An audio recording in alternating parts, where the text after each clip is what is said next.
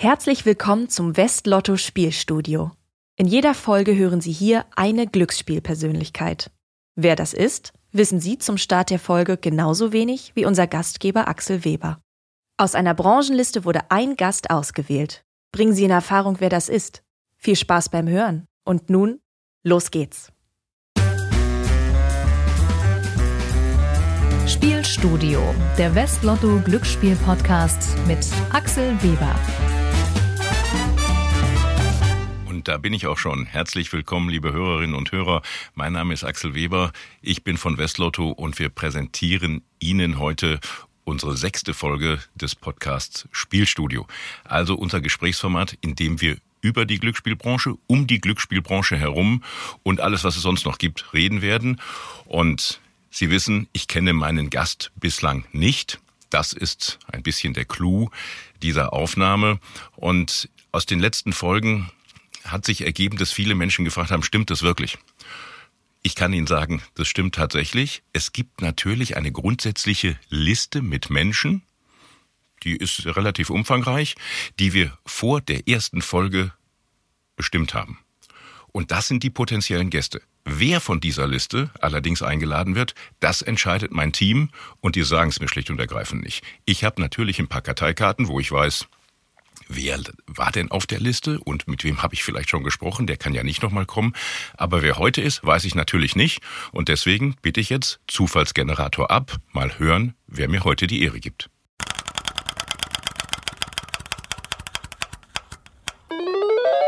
Georg Stecker.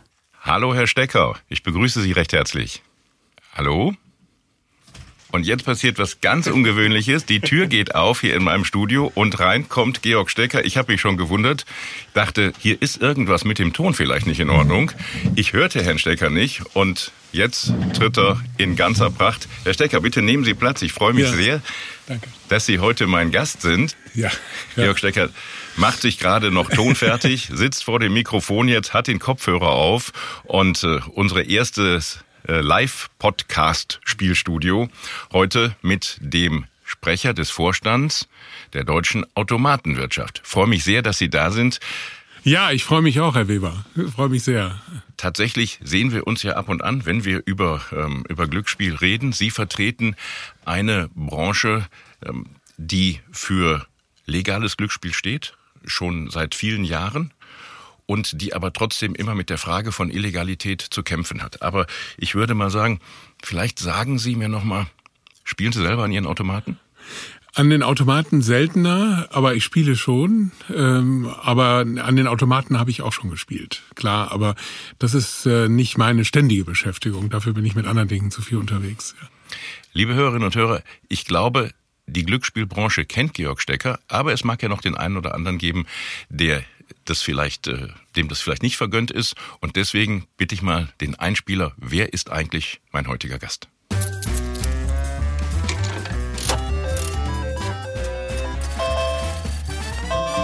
Unser Gast mochte als kleiner Junge die Losbuden auf der Kirmes lieber als zum Beispiel den Autoscooter.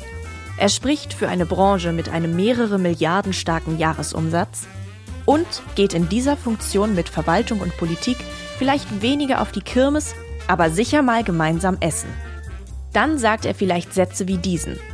Die Dimension des illegalen Automatenspiels ist inzwischen erschreckend. Das ist ein Zitat von unserem Gast aus einem Interview von 2022.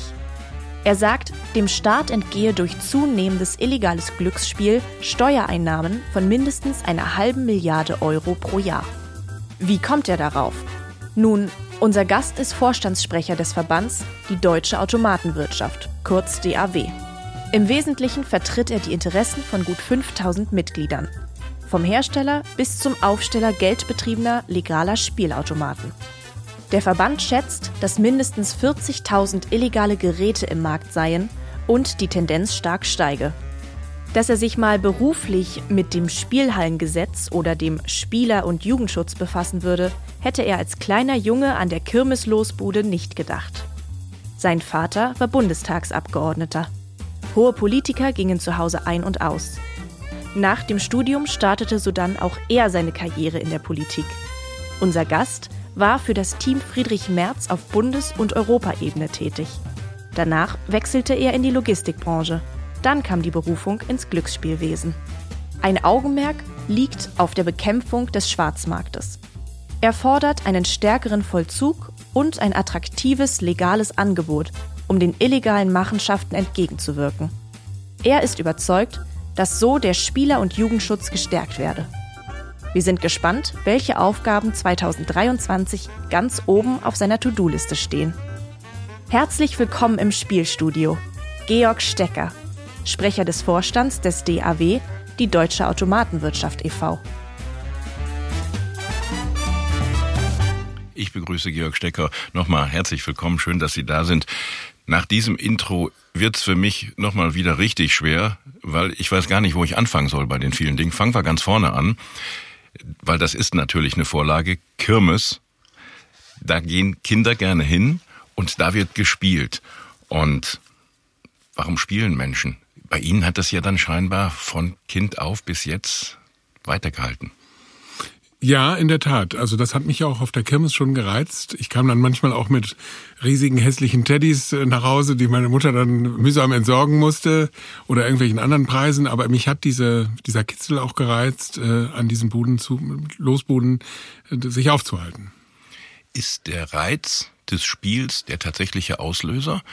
Ich meine mich zu erinnern, dass Sie für die Automaten auch häufig solche Begriffe wie Zeitvertreib oder Entspannung auch mit dazugeben. Das ist ja nun ganz unterschiedlich zu dem, zu der Kirmesfreude. Ja, die verschiedenen Spielformen haben auch ganz unterschiedliche Motivationen genutzt zu werden. Und bei uns, beim gewerblichen Spiel in den Spielhallen und in den Gaststätten, ist es eher ein Runterkommen, ein Zeitvertreib, ein, äh, ein Abschalten, hat weniger damit zu tun mit einer hohen Gewinnerwartung und auch weniger mit, mit, mit irgendwie einem riesigen Erlebnis, sondern das ist eher so ein persönliches Ding, dass man da abschalten kann. Ist das für alle Spieler der Automatenbranche so? Man kann nie für alle Menschen sprechen. Ich glaube, das hängt auch noch von jedem individuell ab. Aber wenn man sie beobachtet und wenn man auch sieht, was da stattfindet, es sind ja ganz kleine Gewinne und Verluste, die da, um die es da geht, da kann es nicht die Motivation sein, riesige Gewinne abzustauben. Und äh, ich auch so das Spielverhalten zeigt eher, dass die Menschen eher auf Abschalten und Zerstreuung äh, hinausgehen. Die Automatenbranche nennt sich ja gewerbliches Glücksspiel. Und bei gewerblich ist ja immer Geld im Spiel. Sie haben es gerade schon angesprochen. Mhm. Natürlich auf der einen Seite für die Anbieter und auf der anderen Seite natürlich auch für den Spieler. Damit unterscheidet sich das Spiel ja schon sehr, sehr deutlich vom klassischen Spiel. Würden Sie sagen, das Automatenspiel, was Ihre Branche anbietet, ist mehr Spiel oder ist mehr Gewerbe? Ja, also natürlich leben davon Menschen und leben davon Unternehmen, leben, lebt davon eine ganze Branche, dann ist es immer auch gewerblich. Äh, wobei natürlich diese Unternehmen auch den Menschen mit dem Produkt Freude bereiten und insofern ist es ein Ding, was sich dazwischen bewegt, glaube ich. Das, äh, das lässt sich schwer abgrenzen. Wir kennen das alle aus dem privaten Bereich. Äh, das Skatspiel oder Doppelkopfspiel macht mehr Lust, wenn man, äh, wenn man Geld einsetzt. Das kennt jeder schon. Und da ist schon der Übergang fließend dann. Da geht es schon über in, in Spiel um Geld oder mit Geld. Und da, ähm, glaube ich, sind die Übergänge manchmal fließend. Also glauben Sie, Geld ist da auch die Faszination? Wir von Lotto sagen ja, am Ende spielt auch der Moment des Glücks eine große Rolle. Mhm. Den haben Sie so nicht, oder? Ja, den haben wir im Kleinen auch. Natürlich wird, wenn Gewinne ausgeschüttet werden, ist selbstverständlich, denn der ist ja auch da, auch die Gewinnanmutung. Und ähm, aber es geht, glaube ich, bei den Spielformen wirklich um ganz unterschiedliche Dinge. Ich glaube, an den Lotterien ist die Hoffnung auch dabei, mit verbunden sein ganzes Leben zu ändern oder eine ganz andere Perspektive zu bekommen. Das hat jemand, der sich in der Gaststätte oder in der Spielhalle hinsetzt und am Automaten spielt, nicht so sehr, sondern der möchte eher kleinen Gewinn erzielen und sich darüber im Kleinen freuen. Das ist ja auch was Schönes. Das ist auch was Schönes. Der kleine ja. Gewinn ist schön und der große ist natürlich ja. auch wunderbar. Und uns als Anbietern steht es ja eigentlich auch gar nicht zu, zu definieren, für wen ein Gewinn wann groß oder wann klein ist. Lieber Herr Stecker, ich möchte gerne noch mal ein bisschen auf Ihre Person kommen. Ich hatte mal das Vergnügen, mich mit Ihnen auch etwas länger zu unterhalten, auch so über ähm, Ihr Leben und den Werdegang. Und da schließt sich dann gleich auch meine Frage an. Ich weiß, dass Sie aus einem, wir haben es eben auch gehört, ich würde doch mal sagen, gutbürgerlichen, behüteten Elternhaus kommen, auch in der Politik waren und äh, dass Sie sich auch mit Religion beschäftigen. Mhm. Hand aufs Herz. Hätten Sie ja. jemals gedacht, dass Sie für die Glücksspielindustrie arbeiten? Nein, ich glaube, das hätte ich am Anfang nicht gedacht, aber weil, äh, aber das ähm, kam irgendwann auf mich zu. Und die Frage, mit der man sich ja auch in der Verbandsfunktion beschäftigt, ist, was man für diese Branche tun kann, aber auch für die äh, für, für die Menschen tun kann, die die mit Glücksspiel befasst sind. Und äh, da muss ich sagen, bin ich zu der Erkenntnis gekommen, dass das auch eine gute Sache ist. Und nebenbei habe ich auch noch meinen Bruder gefragt, der äh, der Geistlicher ist, äh, der äh, ein Amt im Bereich Religion hat, äh, Theologie, da ähm, äh, und der hat mir auch mich auch unterstützt, äh, das zu übernehmen. Sind Sie sowas wie der Don Quixote der Automatenwirtschaft? Also den Vergleich finde ich ein bisschen schwierig. Ich bin schon stark äh, durch, äh, durch Politik, Politik geprägt, die ich von Anfang an mitbekommen habe. Das stimmt tatsächlich. Wir hatten das Wahlkreisbüro sozusagen bei uns im Haus. Und äh, was das im ländlichen Wahlkreis bedeutet, das kann man sich vorstellen. Bin auch sehr geerdet aufgewachsen mit fünf Geschwistern und auch bei uns hat aber auch Religion und christliche Grundsätze auch eine starke Rolle gespielt. Das heißt auch, dass man Rücksicht nimmt aufeinander und auch, ähm, sag mal, Menschen, die am Rand stehen, auch äh, auf dem Schirm hat. Ich bleib da nochmal dabei. Umso schwieriger dürfte es doch eigentlich für Sie sein, in eine Branche gewechselt zu haben, von denen man landläufig sagt, es sind eigentlich die Schmuddelkinder. Der Automat an sich gilt ja jetzt nicht gerade als, ähm, man kennt ihn aus Gaststätten, man kennt ihn vielleicht auch aus, ähm, aus Aufstellungsorten, die nicht so positiv beleumundet sind. Deswegen meinte ich eben, sind Sie jemand, der gegen Windmühlen läuft? Das Image einer Branche zu verbessern, ist doch eher eine Lebensaufgabe, als dass man das in wenigen Jahren schaffen kann. Das mag sein, aber ich bin auch ein bisschen gegen diese Schubladen im Leben. Und äh, klären Sie das mal auf. Ja, ich äh, also man muss immer genau dahinter gucken, was da tatsächlich passiert. Und äh, bei uns ist es so: Erstens besteht das Gewerbe aus ganz, ganz vielen ganz ganz ähm, bodenständigen mittelständischen Unternehmen, familiengeführten Unternehmen auf zweite, dritte Generation, für deren Interessen sich einzusetzen, es sich lohnt und wo, wo man auch Lust hat dazu, weil das einfach gute Leute sind und die ja, ja das auch ordentlich machen. Und das Zweite ist, ich wehre mich auch dagegen, dass diese Spielerinnen und Spieler äh, äh in eine Schublade geworfen werden weil die kein schmuddeliges Spiel betreiben, sondern wir haben ein klassisches staatlich konzessioniertes Spielangebot, schon seit gehört ja zu den klassischen Angeboten auch, äh, die, die legal sind und wer das nutzt, der betreibt auch nichts Unanständiges und nichts Unordentliches und deswegen wehre ich mich gegen diesen Schmuddelbegriff. Ich finde da, man geht da in anderen Ländern, Beispiel England, da bin ich auch eine Zeit lang, habe ich da gelebt, ähm, bin ich, gehe ich, gehe ich doch, geht man ganz, ganz anders damit um und ich finde besser an der Stelle. Da haben wir in Deutschland noch einen weiten Weg. Ja. Wir sind da auch nicht so ehrlich miteinander zu uns selbst, ja. Das ist Heute wollen wir auf jeden Fall ehrlich sein. Bitte ja. auch bei Ihren Antworten immer ja. Äh, klar heraus. Deswegen stelle ich jetzt auch eine klare Frage. Hat Automaten Glücksspiel in den Spielhallen noch eine Zukunft? Wir leben ja in einer digitalisierten, sich digitalisierenden Welt. Ja, ja, auf jeden Fall hat das eine Zukunft. Das hat, äh, das ist nichts, was gegeneinander steht sondern es werden auch Räume gesucht. Die Räume sind das Interessante, die Räume, in denen dort gespielt wird und äh, auch die Berührung, das Anfassen, das äh, der, der der Geruch, der der äh, das Licht, der, der Sound, das alles spielt eine Rolle und das ist nur bedingt im Netz verfügbar. Es gibt viele Menschen, die beides machen. Es gibt viele Menschen, die auch nur im Netz spielen, aber es gibt auch welche, die nur in den Spielhallen sind. Ich finde, dass beides eine Berechtigung hat. Für mich ist immer ein guter Vergleich mit dem Public Viewing beim Fußball, wo man immer sagt, das ist eigentlich ja idiotisch. Jeder kann ja zu Hause vorm Bildschirm sitzen, das Gleiche gucken. Aber die Leute tun es einfach, weil sie äh, die Umgebung von Menschen brauchen, auch die Stimmung brauchen. Und das gilt auch für die Spielhallen. Herr Stecker, wir haben uns vor einigen Jahren schon unterhalten, dass die große Frage der Glücksspielbranche die Frage von Legalität ja und Illegalität ist. Ich weiß, im Automatenspiel wird sie völlig mhm. anders diskutiert als bei uns bei den Lotterien, aber das ist immer noch ein Dauerbrenner. Was ist mhm. das genaue Problem bei Ihnen? Das Problem ist, dass durch verfehlte Regulierung Illegalität produziert wird. Das ist das Problem. Durch Reduktion der Verfügbarkeit legaler Angebote wird das, wird das Bedürfnis nicht mehr befriedigt. Und dadurch, und dann weichen Menschen auf illegale Angebote aus, die dann auch hochploppen. Und äh, durch, durch Herabsetzung der Attraktivität, was fast noch schlimmer ist, wird es, ähm, wird den Menschen die Lust äh, verleidet, an diesen Geräten zu spielen. Und dann weichen auch sie aus an illegale Geräte. Das sind kommunizierende Röhren. Das kann man auch in anderen Wirtschaftsbereichen beobachten. Da, wo legales Angebot runtergefahren wird, ploppt illegales auf. Das da haben Sie mich nicht auf Ihrer Seite, weil im letzten Jahr hat es einen neuen Glücksspielstaatsvertrag mhm. gegeben und meiner Kenntnis nach haben doch auch die Automaten gesagt, das ist eine gute Einrichtung. Jetzt höre ich Sie sagen, ne, verfehlte Regulierung. Der Glücksspielstaatsvertrag, nein, ich glaube, da sind wir nicht auseinander. Der Glücksspielstaatsvertrag ist gut. Der ist wirklich, der, der ist erstmal ist hervorragend, weil er den gesamten Markt reguliert. Denn das war der Fehler der Vergangenheit, dass man immer gesagt hat, Online-Angebote sind verboten, aber es wurde nicht exekutiert. Und das Bedürfnis der Menschen ist ja auch da und das Bewusstsein gar nicht mehr vorhanden, dass das überhaupt illegal ist.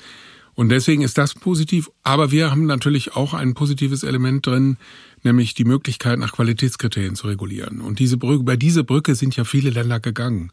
Und die würde ich auch positiv einschätzen. Insofern, das gilt nur für die, die das eben nicht umsetzen und die stattdessen eine rein quantitative Betrachtung machen und dann in diesem Elend in der Regel landen. Da spielen Sie wahrscheinlich an auf die unterschiedlichen regionalen ja, Regelungen genau. in den Bundesländern. Auch wir vom Lotto kennen das ja. 16 mhm. Bundesländer, 16 Landeslotteriegesellschaften. Mhm. Wir kommen damit ganz gut klar. Was sind die Probleme, mit denen Sie da zu kämpfen haben?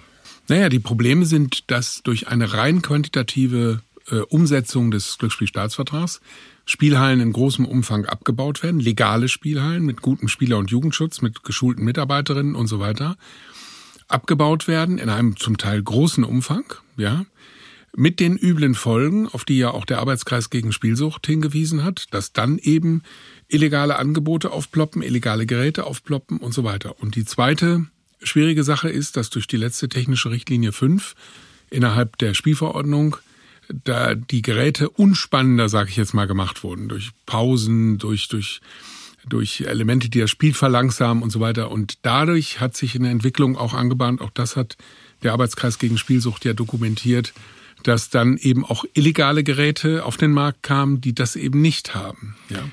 Muss denn der Glücksspielmarkt immer schneller, höher, rasanter werden?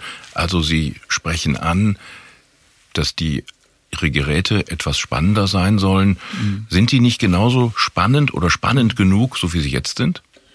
Also es ist ein schmaler Grad. Ja, denn ähm, natürlich ist es ein Element des Spielerschutzes auch, dass es eben nicht immer schneller, höher und mehr wird.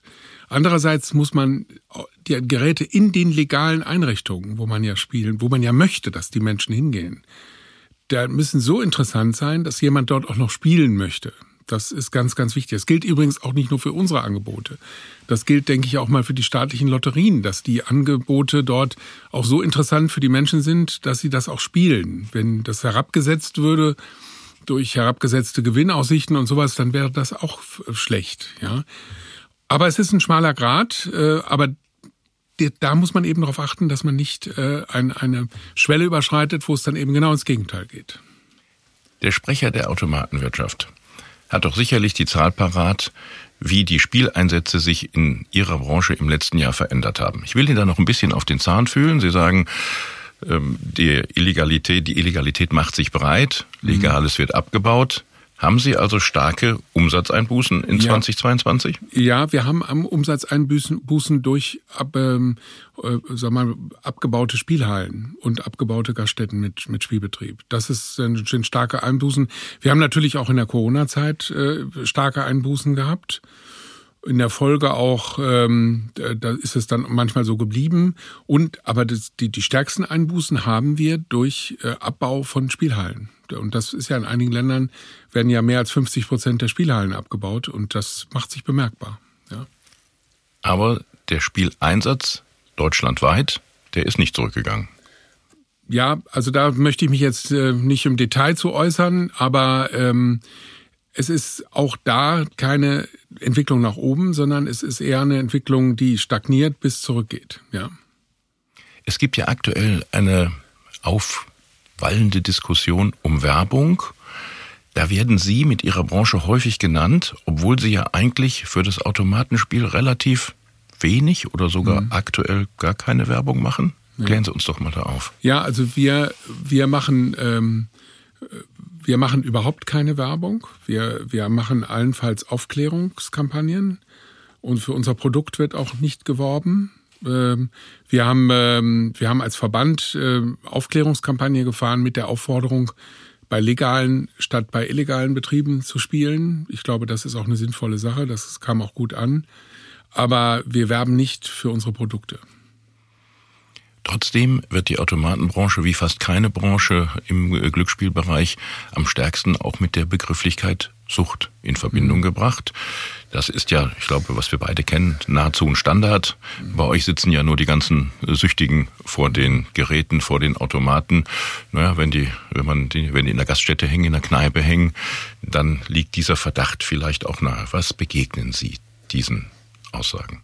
Ja, also das Thema Sucht und, und auch das problematische Spiel begleitet ja alle Spielformen in unterschiedlicher Stärke, aber begleitet alle. Das ist eine, eine Begleiterscheinung, die, die zum Glücksspiel dazugehört und die natürlich auch eine sehr bedauerliche ähm, Begleiterscheinung ist.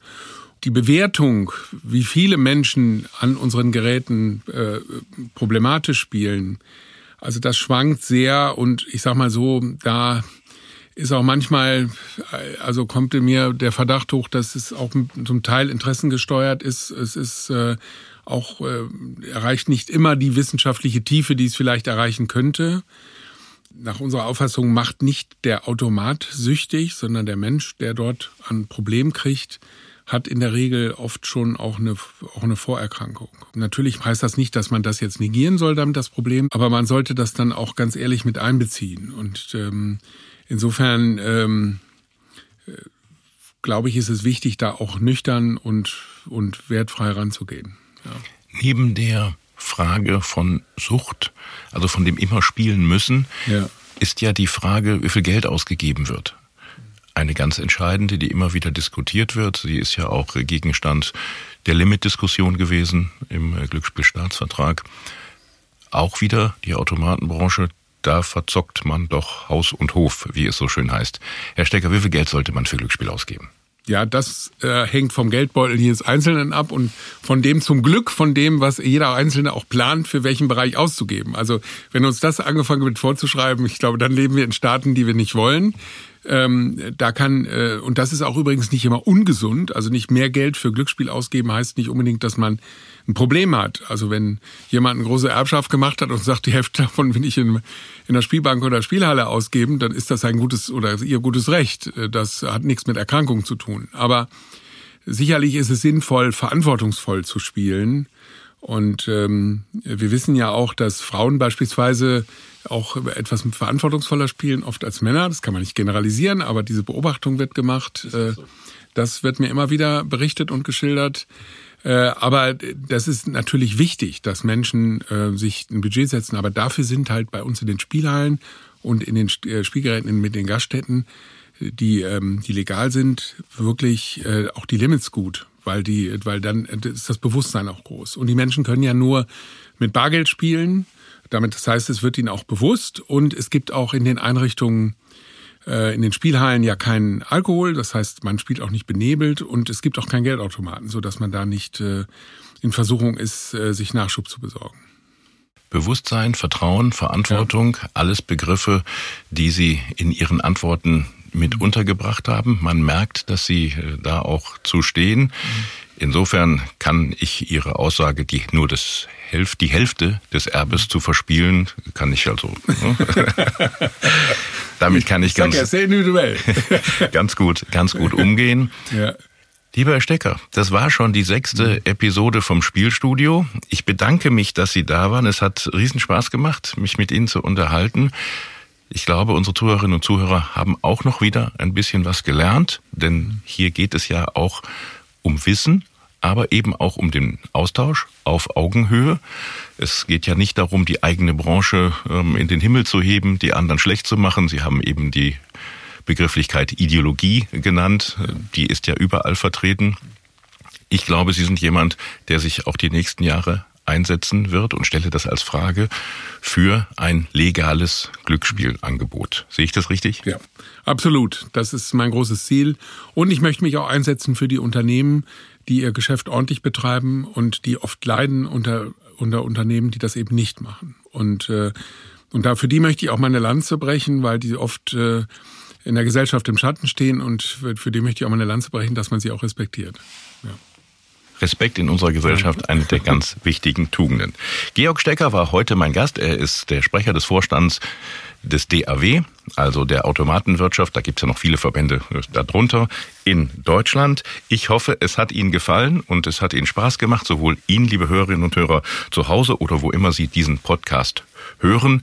Meine letzte Frage an Sie, Herr Stecker. Sind Sie schon Abonnent von Spielstudio? Äh, Abonnent, ich habe schon mal reingehört. Ja, das stimmt. Dann hoffe ich, dass Sie ja. ab heute treuer und dauerhafter Hörer werden. Alle News bekommen Sie natürlich Spielstudio News auf den gängigen Plattformen. Alle aktuellen News rund um das Glücksspiel finden Sie natürlich auch auf unserer Homepage.